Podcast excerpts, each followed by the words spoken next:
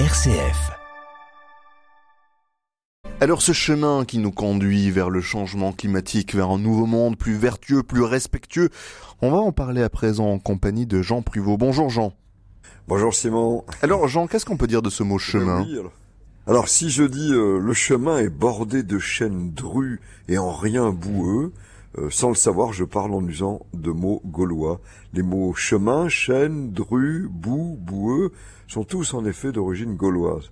Voilà donc euh, où commence le chemin dans son étymologie, auprès d'Astérix le Gaulois qui l'a transmis au latin de nos amis romains. Alors cela étant, c'est pour le moins un mot hein, qui a fait son chemin, si on peut dire, dans notre langue.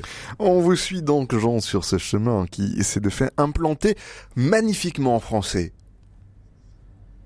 Ben en effet, Simon, issu donc d'un mot gaulois repris en latin populaire sous la forme caminus, le C se prononçant vite tche, d'où cheminus puis chemin en, en sens, eh bien, ce mot a fait, si on peut dire, son chemin et de son sens premier et principal, qu'on peut presque définir de manière mathématique, hein, en tant que voie reliant un point à un autre, ben, on est aussi passé à des sens figurés dès la seconde moitié du XIIe siècle. On atteste en effet déjà de la direction avec des expressions comme aller droit en chemin, trouver son chemin.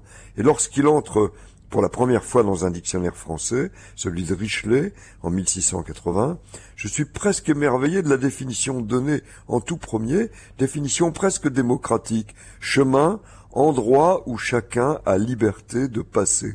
Belle définition, hein, assortie d'un exemple prudent, tiré de l'œuvre de Voiture. Alors non, ce n'est pas une plaisanterie, euh, Voiture ayant été un, un grand écrivain.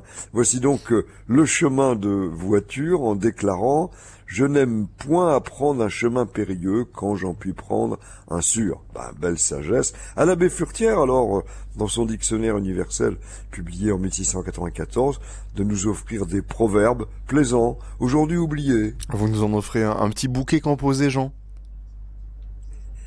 Bien volontiers, Simon. Par exemple, on dit des vallées qui grondent quand on les envoie quelque part, tandis que vous irez et viendrez, les chemins ne seront pas sans vous. Bon. Et puis celui-ci qui s'oppose aux voies maritimes. On appelle grand chemin des vaches les chemins où on va par la terre.